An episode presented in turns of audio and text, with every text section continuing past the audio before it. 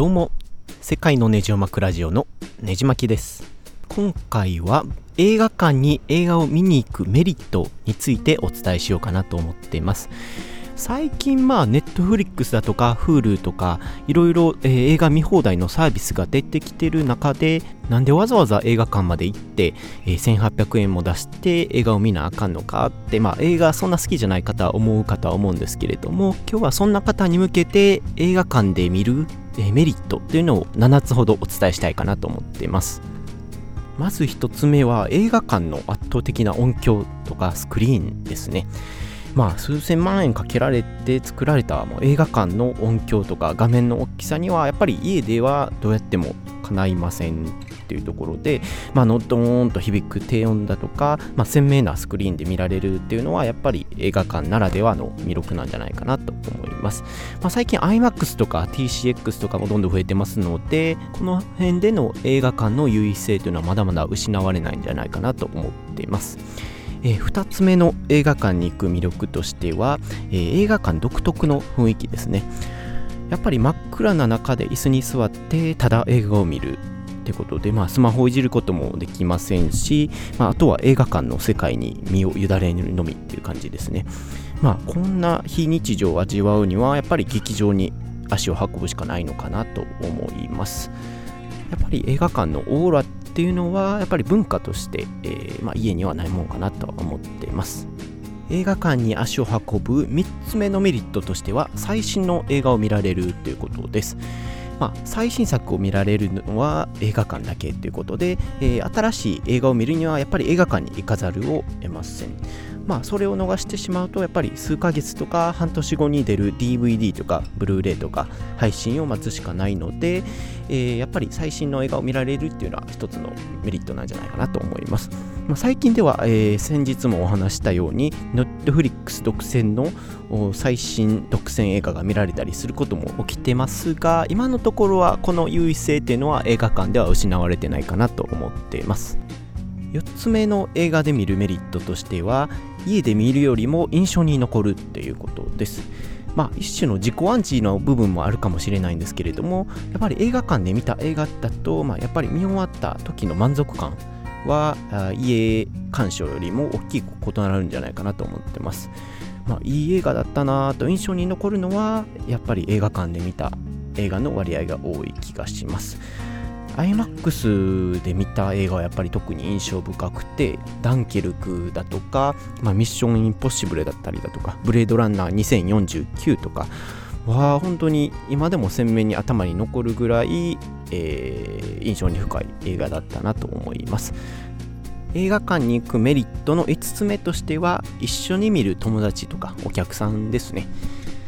やっぱり友達と行くにしても一人で見るにしてもみんなで一緒に同じ空間で同じ映画を見るっていう不思議なあ場だとは思うんですけれどもその場の共有というか、まあ、つまりその場でしか感じられない、えー、空気感的なものが映画には映画館にはあると思います。まあ、友人とやっぱり2時間映画を見るだけで、えー、あの時、えー、ミッションインポッシブル一緒に行ったよなとかそんな思い出話もできますし、えー、まあ、作品としてやっぱり、え時間をしっかりとってみるもんなので、え思い出としてしっかり残るっていうところもメリットだと思います。映画館で映画を見るメリット6つ目としてはいいとこ取りの映画予告を一気見できるっていうところですね。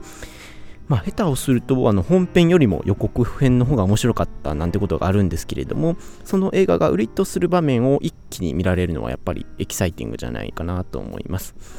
まあ、あの007、007スペクターを IMAX で見ていた時に、あのスター・ウォーズのエピソード7の予告が流れた時とか本当に興奮しましたし、えー、周りの人も結構、おっという感じになってました。DVD だとやっぱり映画の宣伝って邪魔にしかならないんですけれども映画館で見るとその宣伝さえよく思えるので、えー、ここも大きなメリットかなと思っています。映画館のメリットラスト7つ目としては映画は映画館で見ることを前提に作られているということです。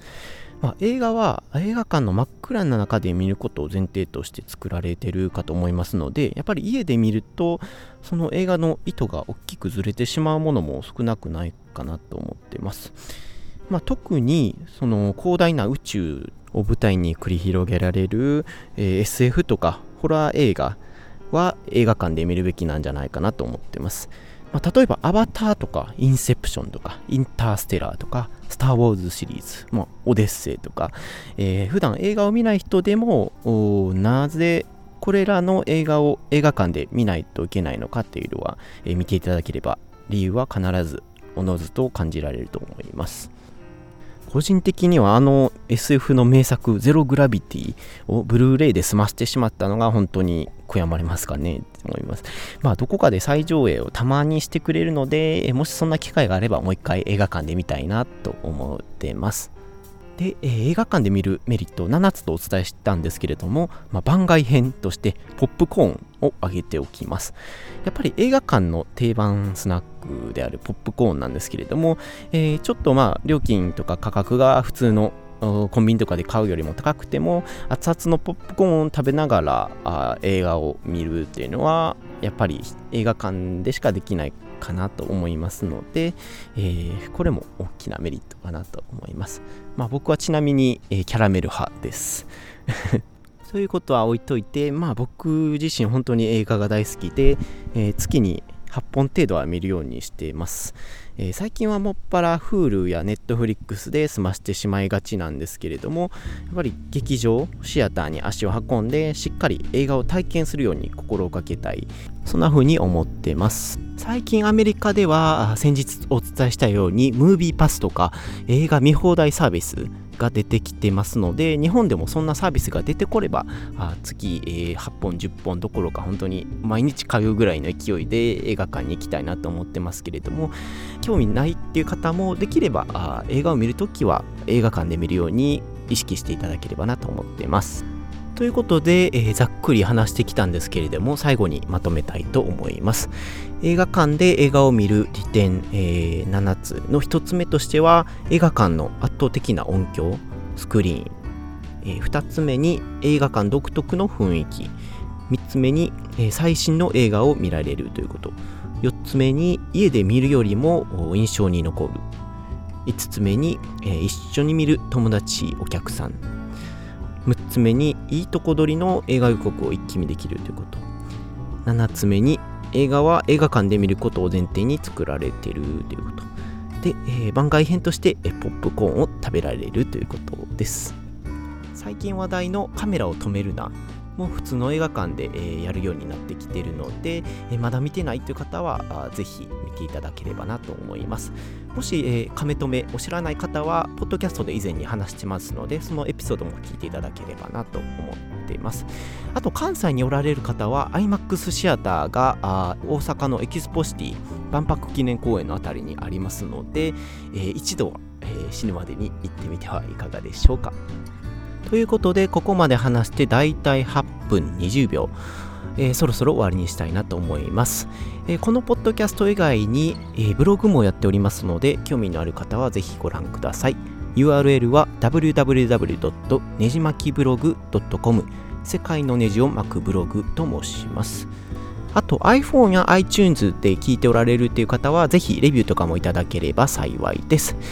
現在関西に大型台風が向かっているので明日がとても心配なんですけれども、えー、四国とか関西の方は本当に、えー、戸締まりとか気をつけて、えー、お過ごしください。では次のエピソードでお会いしましょう。